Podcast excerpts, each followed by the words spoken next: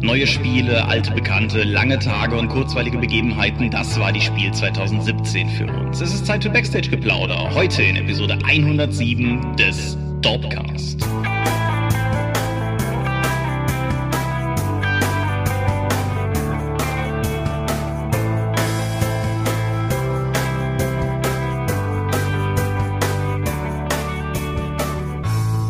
Hi und herzlich willkommen zu Episode 107 des Dorpcast. Einmal mehr haben wir uns hier versammelt, um über Dinge zu reden, die mit Rollenspielen zu tun haben. Und wenn ich wir sage, dann meine ich zum einen dich. Michael Skopje-Mingers, guten Abend. Und zum anderen mich, Thomas Michalski. Hi. Und worüber reden wir heute? Über die Spiel 2017, auf der wir beide gestern noch waren. Genau. Wir haben den Montag nach der Spiel. Wir haben erstaunlich viel Stimme dafür, dass wir den Montag nach der Spiel haben. Und wir haben heute auch die einzige Chance, diesen Podcast aufzunehmen. Also tun wir das doch auch. Ja, ja. genau. Nächstes Wochenende ist auch die Heinzcon Forever, glaube ich, äh, Heinzcon Süd in der Nähe von Limburg wieder. Da werde ich Freitagabend für eine DSA 1 Let's Play Runde da sein. Ich glaube, die nehmen wir nicht mal mehr auf, sondern das sind Unterstützer, die vom Crowdfunding, die da waren. Ich werde am Samstag aber auch nochmal vor Ort sein und dann spielen und Figuren bemalen. Genau, anders als letztes Jahr werde ich dieses Jahr nicht da sein, was ich schade finde, weil das letztes Jahr echt cool war. Aber ich bin aus familiären Gründen an dem Wochenende einfach verhindert, deshalb geht das nicht. Wir sind allerdings beide live dann in drei Wochen, wenn ihr das hört, glaube ich, in zwei Wochen auf dem Dreieich zu treffen. Genau. Und dazwischen habe ich auch nochmal ein Wochenende mit Brettspielkon. Das wird also sehr interessant, Freizeittechnisch. Genau, aber dann haben wir das schon mal aus dem Weg. Dinge, die man aus dem Weg haben kann. Es gibt zwei Sachen, die nicht so richtig mit der Spiel an sich und Neuigkeiten zu tun haben, die wir in Dorpcast immer noch nicht besprochen haben. Sie liegen schon was länger zurück, aber die letzten beiden Episoden waren ja Sonderepisoden.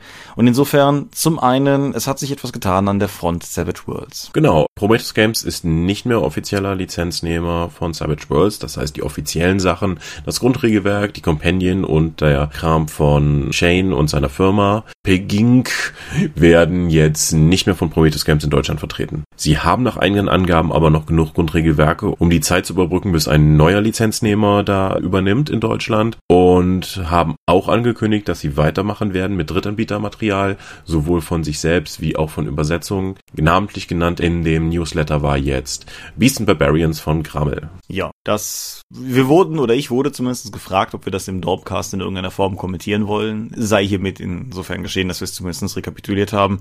Ich denke, wir müssen gar nicht groß viel darüber sagen. Die, die Crowdfunding-Geschichte seitens Prometheus ist insgesamt eine mindestens unglückliche. Viel Kommunikationsfragen, viel, viel Unzufriedenheit.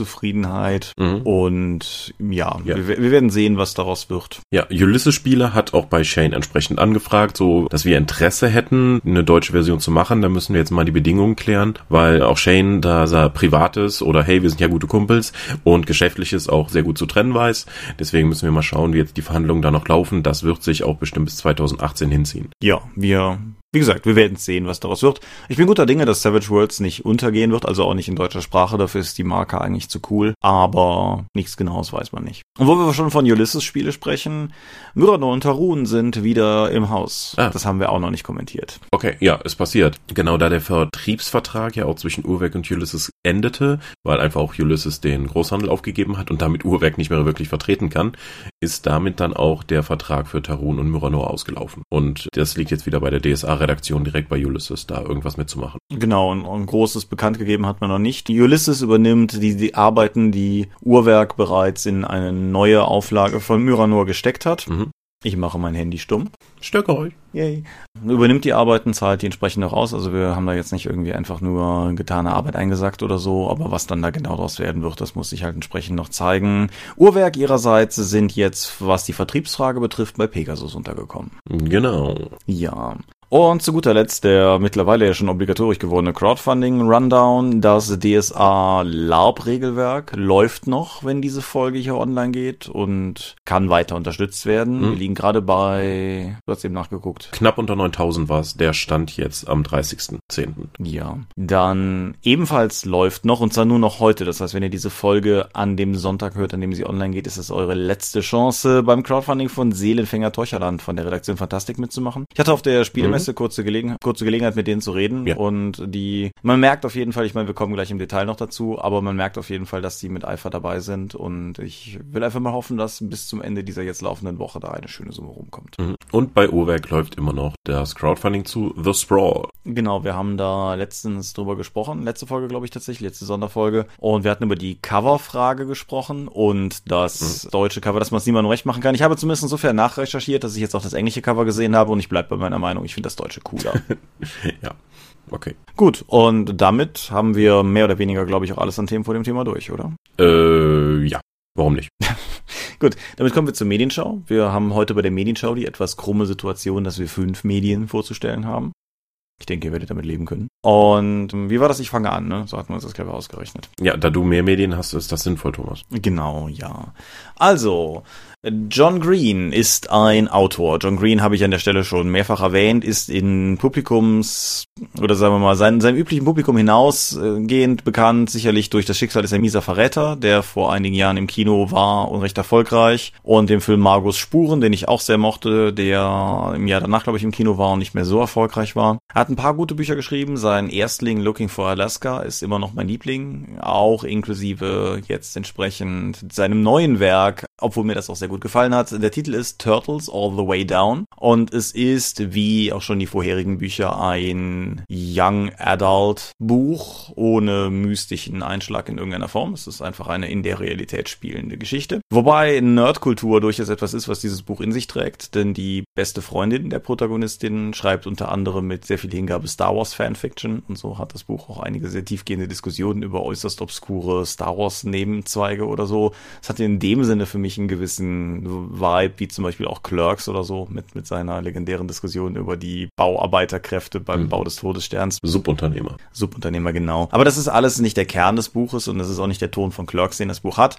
Es geht um die 16-jährige Asa Holmes und Asa leidet an einer Obsessive Compulsive Disorder, wie auch immer die nochmal auf Deutsch heißen, also so einer, so einer Zwangsstörung. Und das ist mehr oder weniger alles, was das Buch antreibt. Es gibt eine Handlung, die zu Beginn in Gang gebracht wird, die darin besteht, dass der Vater einer Kindheitsfreundschaft von Asa, ein sehr reicher Mann, untertaucht und sich offensichtlich der Verhaftung wegen widriger Finanzgeschäfte entzieht und Asa da gewissermaßen mit reingezogen wird, einfach dadurch, dass sie den Sohn des Flüchtigen früher gekannt hat. Und am Anfang hatte ich so ein bisschen das Gefühl, dass das Buch so ein bisschen in dieselbe Richtung geht wie zum Beispiel Margos Spuren, dass sie sich jetzt halt auf die Suche nach ihm machen würden, aber das ist es eigentlich nicht. Im Prinzip begleitet man Asa einfach durch den gewissen Zeitraum, der durch diesen Rahmen abgesteckt wird und erlebt die Welt aus ihrer Sicht. Und das ist insofern, denke ich, auch einfach interessant, als dass Autor John Green selber auch an einer vergleichbaren Störung leidet und dementsprechend es sehr gut schafft, das ist eine Ich-Erzählung und dementsprechend es sehr gut schafft, einen als Leser da auch hineinzuversetzen und einem so ein bisschen das Gefühl zu geben, wie das wohl sein mag. Und ja, es ist irgendwie, es sind um die 300 Seiten im Hardcover, ist jetzt im Oktober erschienen. Ich habe es direkt verschlungen, also es kam, es liest sich so von vorne bis hinten runter. Es ist ein sehr cooles Buch, es sind sehr viele schöne Charaktere darin, es macht einfach Spaß, sich einmal mehr in dieser, dieser sehr typischen Form von John Green aufzuhalten und ja, wer generell einem solchen Genre zugetan ist, wer nicht immer Fantastik, Ritter, Drachen, Raumschiffe oder Werwölfe braucht, dem sei Turtles All the Way Down auf jeden Fall wärmstens empfohlen. Looking for Alaska bleibt mein Lieblingsgreen, aber Turtles All the Way Down hat eine gute Chance auf Platz zwei oder drei zu rangieren. Okay. Ich habe vor einer ganzen Weile wieder ein Xbox-Spiel gespielt, das es über das monatliche Abo, wenn man Xbox Live Gold hat, dann dazu gibt, nämlich Sacred 3. Mhm. Das ist noch ein Titel, der für die Xbox 360 erschienen ist. Und die Sacred-Reihe hat ja eine etwas schwierige Geschichte hinter sich. Das ist ja tatsächlich mal eine deutsche IP, die in den letzten Jahren allerdings mit jede Menge Spielen, auf denen Sacred stand, aber die eigentlich nur generische Fantasy waren, ein bisschen gelitten hat. Darunter auch Sacred 3. Das ist eigentlich ein generisches Top-Down Diablo-artiges Spiel, wo man durch ein Level geschleust wird, durch jede Menge Gegner umhaut und Gold einsammelt und Lebenskügelchen und so etwas. Das ist an sich ein durchschnittliches Actionspiel, das aber die Besonderheit hat, dass man mit bis zu vier Charakteren dort auch im Koop spielen kann übers Internet. Die ganze Spielmechanik, der Aufbau, die Motivation durchs Leveln ist alles eher mittelmäßig. Was das Spiel aber richtig runterreißt, ist der furchtbare Humor. okay. Äh, es ist einfach ganz furchtbar, weil dieses ganze Setting nicht ernst genommen wird. Also nicht so mit, das ist ein leichtherziges Setting, sondern da passieren eigentlich schlimme Dinge, nur die Leute machen die ganze Zeit flapsige Sprüche dazu. Wenn du den Sklavenhändler-Boss am Ende des ersten Levels findest, schickt er dir seinen großen Arena-Kämpfer entgegen und deine Seherin, die dich durch die Levels geleitet, dann so, ah, ich werde in seine Gedanken blicken und sind nur Fischstäbchen, ah, ich bring euch alle um, ha, und dann gehe ich was lecker essen. Was zur Hölle passiert hier gerade? Auch die ganzen Namen der, der Dunkelelfenmagier, gegen den man kämpft, heißt Septik, äh, und die haben alle so alberne Namen. Ähm, okay. Die Story, um die es geht, das ist nur so, ein, es gibt eine vage Story über irgendeinen Typen, der der Sohn von irgendjemand anderem ist und der jetzt zum Halbgott werden möchte durch seine tollen magischen Kräfte. Und dann macht man einfach durch Level um Level um Level um Level, die meistens gar nicht miteinander im kontextuell zusammengehalten sind, sondern nur so ein Nebensatz in den mäßig animierten Zwischensequenzen, wo dann einfach nur wieder hm, Illustrationen leicht bewegt sind. Da wird dann eben gesagt, ja, dann mussten die Helden durch das alte Zwergenlabyrinth sich kämpfen und doch die Maschinen ausschalten. Okay, offensichtlich, ja, haben wir zumindest ein bisschen grafische Abwechslung, aber ansonsten ist es spielerisch eher doof. Was ganz, ganz schlimm ist, du kannst im Spielverlauf Heldenseelen einsammeln, das sind effektiv passive Boni und Sonderfähigkeiten, die du noch freischalten kannst, je nachdem, welchen von diesen Heldenseelen du aktiv hast. Und die sind alle nervig. Alle. Die erste, die du bekommst, ist ein Magier, der effektiv, der als äh, schwere Nöter gilt, aber effektiv dich die ganze Zeit sexuell belästigt durch Sprüche. Ich habe mir irgendwann einen feigen Drachen als Seelenbegleiter genommen, weil der die besten Boni gab, aber der einfach durch seine feigen Sprüche die ganze Zeit, wenn ich meine Spezialfähigkeiten ausgelöst habe, einfach auf, furchtbar auf die Nerven ging. Das ist ganz, ganz schlimm, wie du dieses mittelmäßige Spiel durch einfach durch die Sprachausgabe, die Dialoge und die in Anführungszeichen Witze wirklich in, in die unter, unterdurchschnittliche Kategorie ziehst. Hast du die vorherigen Teile gespielt? Ich habe Sacred 1 und 2 auch gespielt. Sacred 1 noch, das ist ja schon 12 Jahre her, dass das auf dem PC rauskam. Sacred 2 habe ich vor auch vor zehn Jahren fast sogar für in der Xbox-Fassung für die Games aktuell getestet, als ich noch bei Computec war. Das war auch schlimm und bugverseucht, aber das hatte diesen seltsamen Humor nicht. Weil das das, das Sacred 2 habe ich auch noch gerne gespielt. Das eine, was ich halt persönlich habe keinen davon gespielt, aber das eine, was ich über Sacred halt auch weiß, sind äh, obskure Goblin Schniepelsprüche. Schniepel.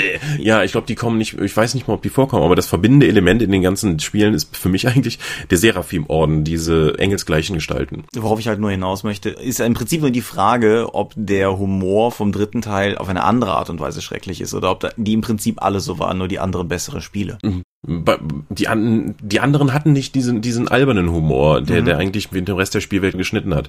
Wenn du jetzt irgendwie diese Goblin-Kreaturen im Wald hast, die einmal Schniepel rufen, dann weißt du halt, ha, guck mal, die Goblins sind so ein Comic-Relief-Element, aber der Rest des, des, des Settings ist dadurch nicht kaputt gemacht. Okay. Sacred 3 funktioniert auf der ganzen Ebene nicht. Wir haben das doch hier sogar im Koop ein Level gespielt. Stimmt, das war, ich, ah ja, ja, du hast recht. Das war Sacred 3. Okay, genau. Ja, ja ist, wie gesagt, an sich völlig generisch, vergisst man dann leicht. Nur das Einzige, was es halt rausreißt, ist, dass man mit vier Leuten spielen kann, was vielleicht interessant ist. Die Levelmechanik ist nicht sonderlich spaßig. Du sammelst halt Erfahrungspunkte und Gold und schaltest dann ab und zu über einen sehr einen Bau mit sehr wenig Verschachtelungsmöglichkeiten dann neue Sachen frei. Optisch tut sich an deinem Charakter auch nicht wirklich was, weil du keine Ausrüstung an sich sammelst. Nur nachdem du so und so welches Level erreicht hast, kannst du halt ein neues Schwert dann freischalten, was du dann wieder mit Geld, neue Fähigkeiten Fähigkeiten freischalten kannst. Es ist nicht sonderlich motivierend und Sacred 3 hat mich insgesamt ziemlich enttäuscht. Okay. Du hast recht. Aber es ist tatsächlich, du vergisst dieses Spiel, weil ja, du hast recht, wir haben das gespielt, aber ja. Okay.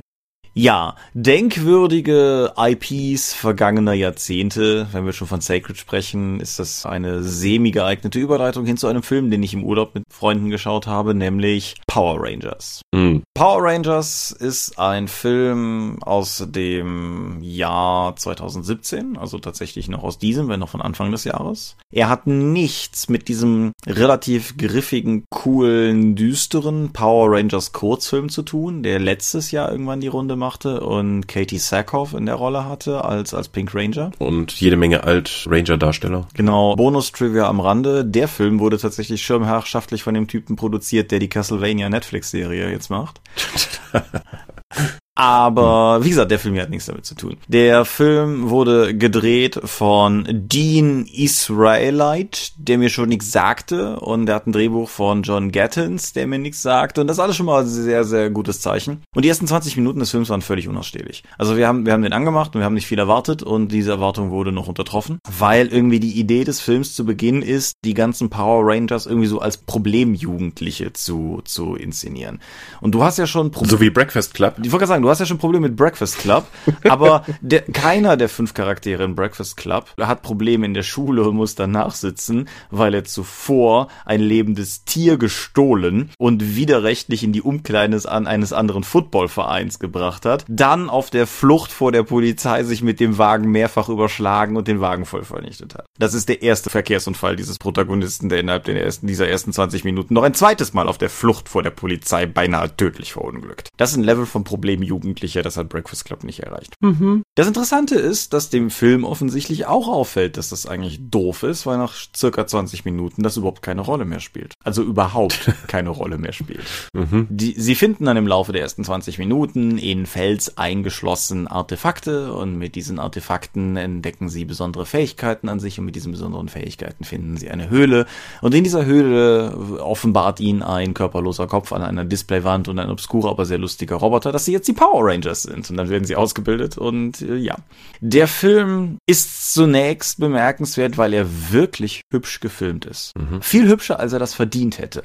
Also, der hat gerade auch in diesen ersten 20 Minuten, dann, wie gesagt, danach ist er uns dann mehr ans Herz gewachsen, aber gerade in diesen ersten 20 Minuten hatten wir mehrfach, dass wir gesagt haben, das war total schön, das, das, das geht, also dieser scheiß Film hat gar nicht verdient, dass das so gut aussieht und ein paar interessante Ideen, wie man das Ganze inszeniert und so weiter. Und er findet sich immer mehr, je mehr der Film weiterläuft. Und tatsächlich ab dem Moment, wo die Power Rangers Ausbildung beginnt, beginnen einem auch die Charaktere in einem Maße ans Herz zu wachsen, unter anderem, weil dieser Problemhintergrund nicht mehr thematisiert wird, wachsen einem in einem Maße ans Herz, dass man sogar darüber hinwegsehen kann, dass es sehr lange dauert, bis sie tatsächlich zum ersten Mal in komplettem Ornat als Power Rangers auftreten, weil es tatsächlich in der Ausbildung auch Spaß macht, diesem Haufen Jugendlicher irgendwie zuzugucken. Dann findet der Film durchaus sein Tempo, sein Vibe und das ist alles soweit ganz okay. Die Antagonistin des Films ist wie auch damals in der Serie Rita Repulsa und wird in diesem Fall von Elizabeth Banks gespielt. Und du merkst in jeder Szene, dass sie auf einen Jeremy Irons in D&D-artige Art und Weise unfassbar viel Spaß mit dieser Rolle hatte.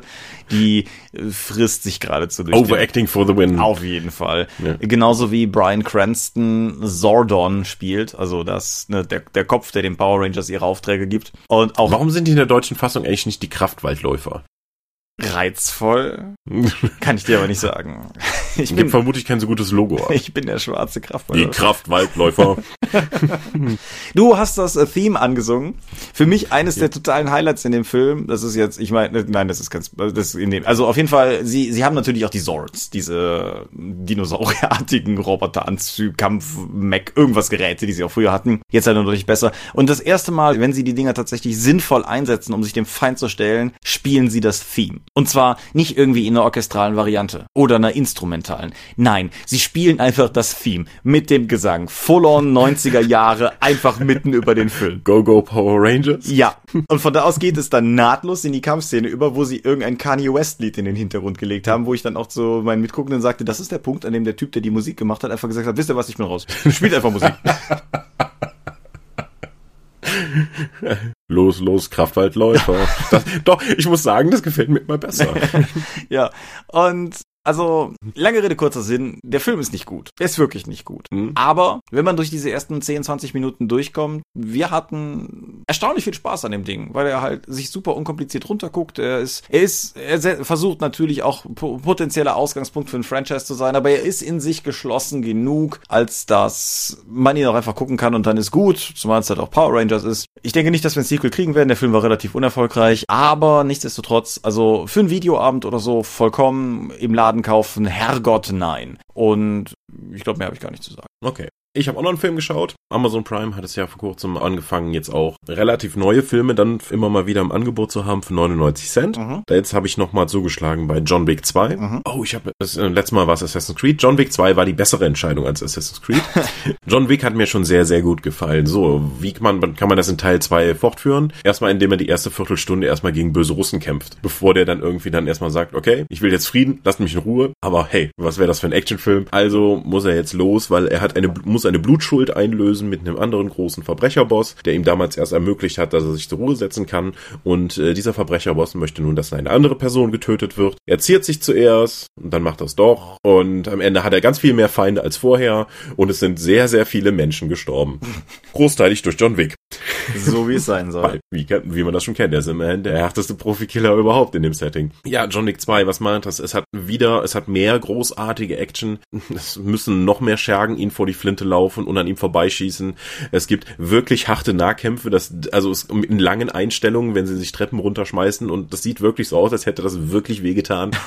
Aber auch in gewisser Weise wird in John Wick 2 schon mal die Anspielungen und Witze aus dem ersten Teil irgendwie eingecashed. Wie zum Beispiel, dass er, er hat schon so Leute mit Bleistift getötet haben. Also muss er im zweiten Teil Leute tatsächlich mit einem Bleistift töten. Mhm. Das, ja, weiß ich nicht. Da, da hat man, das nimmt ein bisschen die Mystik aus dem insgesamt Teil raus, indem man das dann nochmal so direkt zeigt. Man bekommt immerhin noch mehr von dieser Verbrecher-Parallelgesellschaft zu sehen. Auch wenn im zweiten Teil das so ausgebaut wird, dass offensichtlich alle Menschen in dieser Welt irgendwie Teil dieser Killerkulte sind. Und der zweite Teil endet relativ offen, also praktisch schon laufend in einen möglichen dritten Teil. Der ist jetzt nicht so abgeschlossen, wie der erste das war. Ah, okay. Außerdem gibt's da noch einen bizarren, wirklich bizarren Subplot irgendwie in der, im letzten Drittel des Films, den ich glaube, wenig Auswirkungen auf den Film hat. Gegebenenfalls wird das dann in der Fortsetzung nochmal aufgegriffen oder es war einfach nur da drin, um den Film länger zu machen. Und wie bei allen diesen Subplots, die in den, in den Filmen, wo mich das gestört hat, ist auch hier Lawrence Fishburne mit dabei. und der steht offensichtlich nur noch für diese Art von Nebenrollen zur Verfügung, die einfach nur den Film in die Länge ziehen, ohne irgendwas dazu zu addieren. Stimmt, in Predators war das auch so. Und Superman und sonst was. Auf jeden Fall, der ist jetzt halt dabei und dann reden die mit ein bisschen miteinander und dann geht der Film halt weiter. Aber davor und danach wird darauf nicht mehr Bezug genommen. Ja, John Wick 2 als Actionfilm finde ich ihn immer noch großartig. Da sind einige fantastische Aufnahmen drin.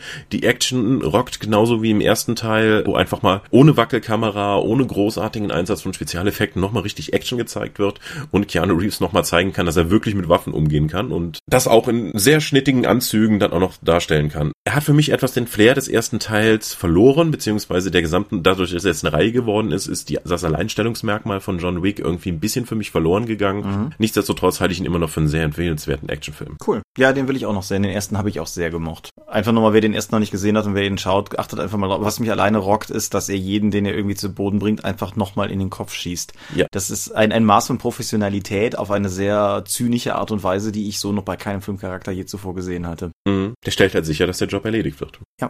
Ja, kurzer Nachtrag nochmal kurz zu Turtles All the Way Down. Eins habe ich vergessen zu erwähnen. Die deutsche Ausgabe kommt im November. Hat, also das englische Cover hat so eine Spirale, die nach unten geht. Und das hat auch Sinn, wenn man das Buch liest. Die ist auf dem deutschen Cover auch drauf. Auf dem deutschen Cover sind sogar Schildkröten drauf. Das ist bei Turtles All the Way Down nicht der Fall. Dafür heißt das Buch Schlaft gut, ihr fiesen Gedanken. Mhm. Die Tradition, das anhand des deutschen Titels überhaupt nicht rauszukriegen ist, welches John Green Buch du vor dir hast, wird tapfer fortgesetzt. Und ja.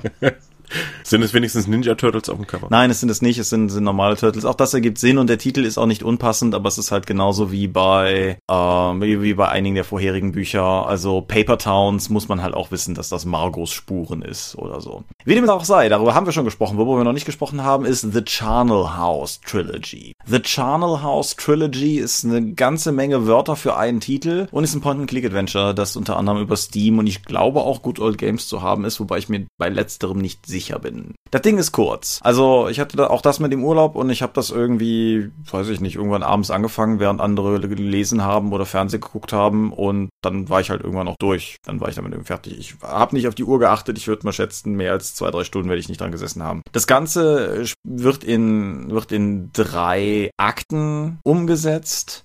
Und grafisch gesehen ist es, es ist, es sieht aus wie ein altes Point-and-Click-Adventure, aber es ist jetzt nicht so eine, so eine übergeschönte Pixel-Art, wie das heute so angesagt ist, sondern es erinnert mich eigentlich grafisch eher an okay aussehende Point-and-Click-Adventure aus der Zeit, nur ein bisschen schöner, so, so wie, was weiß ich, das Erbe damals oder so, so Spiele, die halt schon irgendwie okay waren, aber einfach grafisch kein tolles Alleinstellungsmerkmal haben. Wenn man es positiver ausdrücken würde, könnte man sagen, es ist so ein bisschen der Indiana Jones and the Fate of Atlantis Grafikstil, mhm. aber das wäre eigentlich zu viel gesagt. Mhm. Das Ganze ist in drei Akte eingeteilt, sagte ich glaube ich schon. Und diese drei Akte sind in einer sehr surrealen Art und Weise miteinander verwoben. Das hängt damit zusammen, dass wir es hier im Endeffekt mit so einer Art Horror-Point-and-Click-Adventure zu tun haben. Kein, gleich kommt der Zombie und du musst weglaufen, Point-and-Click-Horror, sondern tatsächlich vor allen Dingen psychologischer Natur. Das größte Problem, was das Spiel dabei hat, ist, dass es so kurz und so einfach ist. Es ist irgendwie, es ist alles ganz nett, so, du kannst es spielen, du kommst, bleibst auch nirgendwo hängen und alles ist auch irgendwie surreal und auf eine positive Art und Weise wirklich creepy und dann ist vorbei. Und das fand ich insofern ein bisschen enttäuschend, weil ich hatte den Trailer zu dem Spiel damals gesehen, als das irgendwo im Sale war. Auch gerade während wir das hier aufnehmen, ist es im Sale. Der ist aber, glaube ich, vorbei, bis die Folge hier online geht. Normalerweise kostet es irgendwie unter fünf Euro und jetzt kostet es halt irgendwie gerade einen Euro. Auf jeden Fall, der Trailer schien das Ganze sehr viel größer wirken zu lassen und auch das Spiel gibt sich sehr viel Mühe, es größer wirken zu lassen, als es eigentlich ist. Effektiv hat das Spiel, wenn man mal großzügig ist, vier verschiedene Locations. Und das ist schon sehr großzügig, weil das inkludiert den Zug, das Zugabteil und den Zugspeisewagen. Also es ist halt einfach nicht viel Spiel. Und wenn man jetzt entsprechend bei, bei Steam irgendwie nachguckt, dann sind die Reviews sehr positiv und das mag ja auch alles sein. Aber am Ende des Ganzen bin ich irgendwie aus diesem Spiel mit dem Gefühl rausgekommen, dass das jetzt echt ein guter Prolog gewesen wäre, wenn das jetzt nicht schon vorbei wäre. Bist du sicher, dass du vielleicht nicht nur den ersten Teil der Trilogie gespielt hast? Ich bin mir sicher, dass ich die ganze Trilogie gespielt habe, weil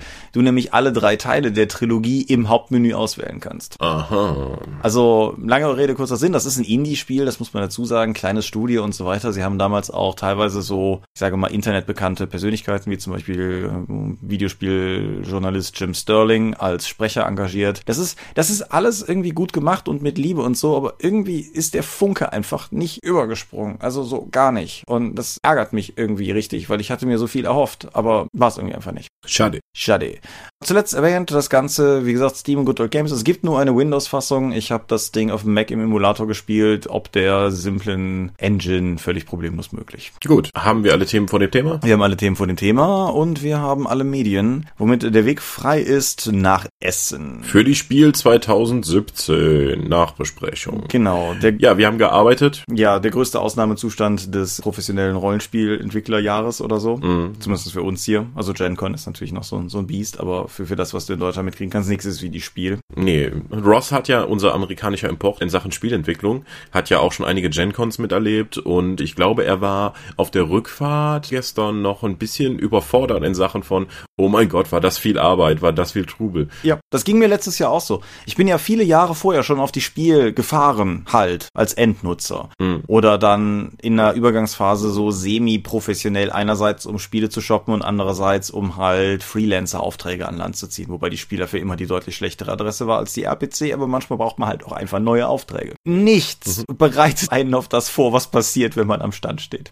Das ist, ich habe es gestern nach dem Abbau als die anstrengendste Klassenfahrt meines Lebens bezeichnet, was denke ich ganz gut alles zusammenfasst, weil es ist auf der einen Seite gerade für mich als Homeoffice-Typ, den ich die meisten Kollegen ja maximal irgendwie ein paar Mal im Jahr irgendwie persönlich treffe, wenn denn überhaupt, ist halt schon irgendwie ganz cool, mal mit der ganzen Bande rumzuhängen und dann irgendwie abends noch essen zu gehen oder auch einfach irgendwie am Stand rumzublödeln oder so. Aber es ist halt auch einfach sehr anstrengend. Oh ja, ich kenne das ja auch noch damals, als ich auch noch im Verkaufsbereich unterwegs war. Jetzt die letzten Jahre hat es sich bei mir so weit gewandelt, dass die Spielmesse vor allen Dingen durchgängig Business ist. Das heißt, ich treffe mich mit chinesischen Fabrikanten, mit Lizenzpartnern, mit anderen Produzenten von Material und rede mit denen über Möglichkeiten, wie man weiter zusammenarbeiten möchte oder nicht mehr oder was es da noch für Optionen gibt. Da ich auch, da kann ich zwar mehr sitzen, das, das schont meine Füße, aber das ist natürlich auch auf eine ganz andere Form anstrengend. Ja, wenn du, wenn du halt auch im Verkaufsbereich stehst, das habe ich dieses Jahr noch krasser gemerkt als letztes Jahr, ist halt auch teilweise ganz spannend, wie du, wie du durch die Extreme gehst. Ich habe ja primär Aventuria Demo-Runden gegeben, also Aventuria Duellmodus Demo-Runden, was bedeutet, dass ich innerhalb der vier Tage, ich würde mal schätzen, mindestens 50 Partien Duellmodus gespielt habe. Vermutlich mehr, aber ich habe es auch einfach nicht gezählt. Und das sind halt, das sind halt halbe Decks, damit die Demo-Runde nicht so lange dauert. Und das bedeutet halt effektiv, dass ich da, sagen wir mal, einfach 50 Mal dieselben 2x15 Karten durchgespielt habe. Das ist auch auf eine Art und Weise anstrengend, wobei ich zugleich sagen muss, dass es halt cool war insofern, als dass ich ehrlich keine zwei Partien hatte, die gleich waren. Das spricht für das Spiel. Das hat auch dazu geführt, dass ich halt die ganze Zeit Spaß am Spiel hatte. Das war cool. Aber das ist die eine Sache. Dann hast du Leute, die einfach vorbeikommen, sehen, du hast ein grünes Hemd an, aha, Ulysses und mit irgendwas kommen zwischen, warum macht ihr nicht mehr DSA 2 und habt ihr schon neue coole Details zu Hexen? und äh, ja, das, das ist halt auch so eine Sache. Und dann als drittes teilweise darüber, teilweise einfach über Dorp und sonstig Connections und teilweise auch einfach, weil du mich mal Leuten vorgestellt hast oder so, dass halt irgendwie so Leute wie Jeff, der Paizo Pathfinder Verantwortliche vor mir spawnt und mich fragt, wie meine Messe ist. Und das ist halt eine relativ krasse Dauerinteraktion einfach. Und das ist auch erstaunlich anstrengend. Mhm. Je mehr Leute du kennst, desto anstrengender wird das. Ja. Aber es ist ja auch ein positiver Aspekt, denn die Messe gibt uns auch die Gelegenheit, euch, unsere Zuhörer, hier zu treffen. Genau, dann können wir damit direkt mal anfangen. Also es war wie immer cool, euch zu treffen. Es war cool, die Leute wiederzutreffen, die wir schon kannten. Es war aber auch, gab auch wie immer eine ganze Reihe von Leuten, die ich, glaube ich, vorher in meinem Leben noch nie gesehen habe, die vorbeikamen und Hallo gesagt haben. Mhm. Ich verzeichne einen, ich komme vorbei, klopfe auf den Tisch, sage guter Podcast und verschwinde schnell wieder in der Menge. alle, Wusch. alle anderen sind stehen geblieben, um sich, um sich mit mir zu unterhalten. Mhm. Zum einen ein, ein besonderer Shoutout an Boba vom Tunnelon, den ich zum ersten Mal jetzt persönlich getroffen habe. Oh. Den, In all den Jahren. ja, den ich ja, also das Tunnelon und die Dorp verbinden ja schon, schon viele Jahre im Prinzip seit dem Beginn des Tunnelons, auch weil die Dorp und das Grofer davor ja auch schon miteinander verbunden waren. Genau, auf dem Grofer Vortreffen haben wir uns das erste Mal tatsächlich getroffen. Zum Beispiel, genau, das war das in Köln. Und selbst er schien beeindruckt zu sein, als ich sagte, dass ich neulich irgendwo noch Fotos von Dorp-Leuten auf einem der alten Gruppe Vortreffen in Bobhardt getroffen habe, was ja auch schon irgendwie uralt ist.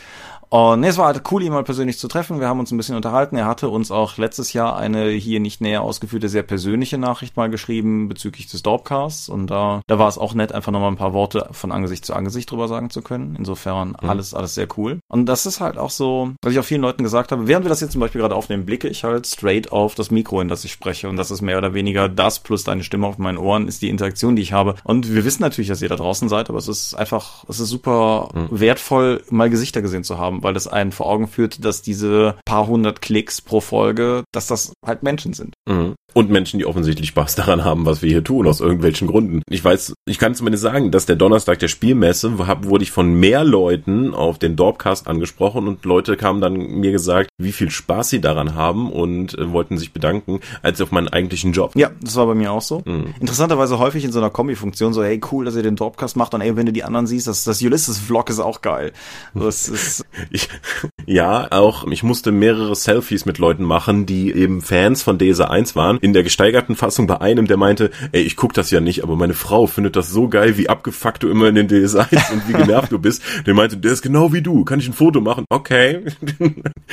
ja, das, das treibt bisweilen seltsame Blüten. ja, Aber ich habe mir war bis jetzt auch gar nicht so bewusst, was für ein positives Echo das in mir selbst hervorruft, wenn du wenn du einfach so gelobt wirst für das, was du tust und woran du Spaß hast. ja, ne? Und wie, wie bedeutend das auch dann für deine eigene Persönlichkeitsentwicklung und Darstellung sein kann, wenn Leute auf dich zukommen und sagen, hey, das, was du tust, ist toll. Ja, auf jeden Fall. Von daher, vielen, vielen Dank. Ja, auf jeden Fall. Ein, ein, ein besonderer Shoutout geht an, jetzt weiß ich es nicht, Deborah oder Deborah, ich weiß es nicht. Du wirst wissen, dass wir dich meinen, denke ich. Ja. Die, die glaube ich, auf jeden Fall den Preis für den quirligsten Dorp-Fan gewinnt, den wir bis jetzt getroffen haben. Aber ja, Dorp und Let's Play-Fan und ja, es freut mich sehr, dass ich dich zum Tabletop bringen konnte und nach allem, was ich aus dem Shop gehört habe, warst du ein sehr, sehr gerne gesehener Gast, auch bei denen.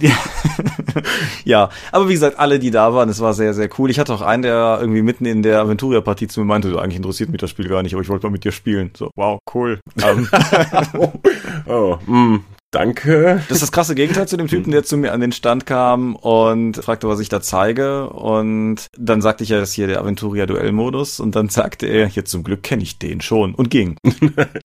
Bin mir nicht sicher, ob es jetzt mehr mich oder das Spiel beleidigt hat, aber es war auf jeden Fall nicht okay. Der hört wahrscheinlich nicht unseren Cast. Ich denke auch. Überhaupt, also es sind schon eine Menge spannender Leute in unserer Szene unterwegs. Und das meine ich, das meine ich, das ist jetzt kein verklausuliertes Bashing oder sowas. Ich meine das wirklich. Es sind eine Menge einfach super spannender Gestalten, die du so triffst, die kommen, Gestalten einfach als Passepartout für Mann, Frau, alt, jung, was auch immer, die einfach kommen, weil sie Spiele lieben. Und das ist halt so eine super breite Fläche, die sich dann auftut, weil du hast halt irgendwie, ich hatte einen, einen, ich sag mal, älteren Herrn, der mit seiner Tochter, Nichte, ich weiß es nicht. Da war Ross hatte mir den angeschleppt und Mhm. die beiden haben sich zweimal bei Aventuria blutrünstige Duelle geliefert und die, da waren, da waren sicherlich 40 Jahre zwischen den beiden, aber die hatten halt einfach Spaß, da die Runde zu spielen. Das ist super cool. Also Cool. Ja, Aber wenn du auf die Spielmesse kommst, muss ja schon eine gewisse Menge an Begeisterung da sein. Ja, ich denke schon. Weil sonst würde man sich das Leute durch die Gänge schieben ja nicht geben. Oder dein Partner steht total auf Spiele und du bist die mitgeschleifte Sekundanz. Das haben wir ja auch schon erlebt, mhm. aber ja. Mhm. Wenn, wenn du über die Spielemesse läufst, um mal vielleicht so ein bisschen davon wegzukommen, wie cool unsere Fans sind, obwohl sie das sind, aber wenn du über die Messe läufst, wirst du für dieses Jahr festgestellt haben, dass die Hallenaufteilung mal wieder komplett anders war. Naja, nicht komplett anders. Also es gab Halle 1, das war Asmodee plus ein paar andere Leute. Ja, ähm, da können wir auch gleich noch mal kurz drüber reden, aber ja. ja, oder Halle 3 mit so den Riesenständen von Cosmos, Pegasus und Ravensburger, Queen Games und so weiter. Und wir waren in Halle 2. Das war damals so der, was übrig bleibt und Ulysses war noch einer der größten Anbieter da drin.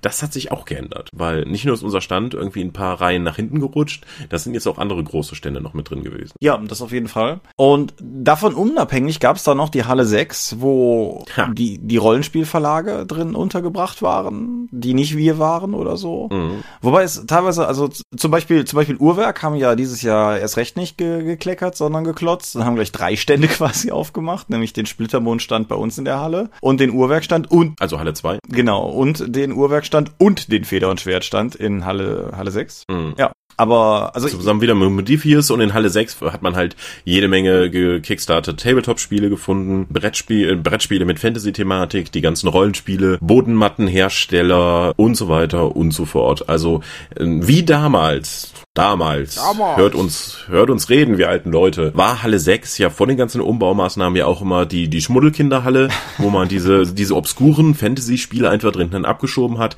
weil Halle 6 war am weitesten weg von allem und da hat sich wenigstens keiner hin verirrt und da, da musste einem das nicht so peinlich sein. Das war auch dieses Jahr wieder der Fall. Ja, irgendwie schon, ja. Halle 6 hat wieder das Problem, dass da halt viele Kunden gar nicht erst hinkommen, weil Halle 2, das liegt halt zwischen Halle 1 und 3, je nachdem welchen Eingang du benutzt hast, kommst du da auf jeden Fall durch und kannst da noch was sehen. Halle 6 musst du dich halt nochmal bewusst reinbewegen, dann hinten ist auch nochmal mit Halle 7, 8 und 9 kannst du auch noch hinkommen, aber je weiter du nach hinten gehst, desto weniger Besucher hattest du da. Und hinten in Halle 9, wow, da war es echt schon, sagen wir mal so, da war es nicht so laut wie auf dem Rest der Messe. Schon Halle 6 war spürbar leiser als zum Beispiel Halle 3 oder 2. Und ich fand, mhm. was ich an Halle 6 persönlich unglaublich nervig fand, war, dass die Standaufbauten so gewählt waren, dass du keine durchgehende, ich sag mal, Schachbrettmuster Gangstruktur hattest, sondern dass das immer wieder durch Querstände aufgebrochen wurde, was es teilweise sehr sehr mühsam machte, Dinge zu finden. Ich war, ich habe System Matters zum Beispiel eine ganze Weile. Ja, also es, es hängen zumindest in den Gängen ja auch immer diese Schildern, damit du siehst, in welcher Halle du bist und in welcher Reihe und also die, die Codierung, wenn man die einmal verstanden hat, konnte es durchaus helfen, wenn du weißt, wo das Ziel ist, wo du hin musstest. Also zumindest, wenn du die Standnummer hast. Genau, aber wenn du... Das hat tatsächlich geholfen, wenn man einmal das Zeug durchschaut hat. Also einfach nur zu... Das habe ich ja ganz oft gehört mit, ja, wo denn der und der Stand? Also in der Mitte von Halle 6 ist die Dragon Legion. Wenn du dann an dem Kaffeestand rechts, wenn du von der Halle 2 auskommst, dann nach rechts weitergehst, dann findest du dahinter den einen Stand der. Das ist natürlich nur so halb gut. Ja. Aber mit einer Standnummer konnte man da, glaube ich, wirklich arbeiten. Genau, aber zum Beispiel, ich suchte System Matters, ich hatte deren Standnummer nicht und wenn jetzt jetzt sozusagen mal symmetrische Reihen gewesen wären, wäre es halt ganz nett gewesen, einfach die Reihen hoch und runter zu gehen, bis du halt irgendwann zwangsläufig dran vorbeikommst. Das ging halt nicht. Und ich habe die tatsächlich nur gefunden auf dem Weg zurück zu meinem Arbeitsplatz, weil ich gedacht habe, ach komm, pfeif drauf, Pause ist gleich vorbei, gehst du mal zurück, löst den armen Drachling ab, der da für dich Aventurierrunden gibt. Und dann sah ich im Augenwinkel am Ecktisch eine Reihe ein Dungeon World stehen und dachte mir, halt, Moment. Und da waren sie dann tatsächlich auch.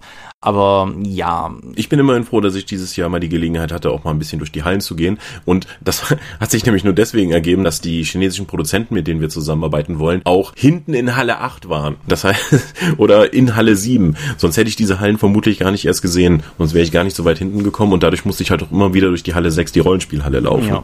Hattest du mitbekommen, dass in Halle 6 auch die Comic Action wieder war und doch eine Zeichnerallee stand? Das habe ich mitbekommen, aber auch nur bei meiner verzweifelten Suche nach System Matters. Ja, das Zeichnerallee ist ja auch ein sehr starkes Wort, weil das war halt so ein, so ein kleiner Bereich, in dem Papiertische kreuz und quer verteilt waren. Ja, kreuz und quer. Und also äh, die Zeichner sahen auch nicht so aus, als wären sie mit damit sonderlich zufrieden, wie die Aufteilung ist und wie das insgesamt organisiert und darauf hingewiesen wurde. Ja, es gab ja auch durchaus einige Zeichner, so wie zum Beispiel hier unsere Mystics of Mana Zeichnerin Melanie, die dieses Jahr gar nicht mit Stand da waren, weil sie einfach gesagt haben, das lohnt sich nicht. Ich denke auch tatsächlich, wenn du Zeichner bist, lohnt sich nicht. Wenn du, wenn du als Zeichner was von der Messe haben willst, dann schnappst du dir vermutlich besser ein Portfolio unter den Arm und gehst gezielt zu Verlagen hin, die dich interessieren und versuchst da entsprechend unterzukommen. War bei uns ja auch oft der Fall. Genau. Äh, am besten ist das immer, wenn du vorher einen Termin mit den Leuten ausmachst, aber im Zweifelsfall sollte es auch dann zu klappen, wenn du mit dem Portfolio unterm Arm tatsächlich einfach den klassischen Weg gehst und vor Ort mal mit dem künstlerischen Leiter äh, oder der künstlerischen Leiterin fragst.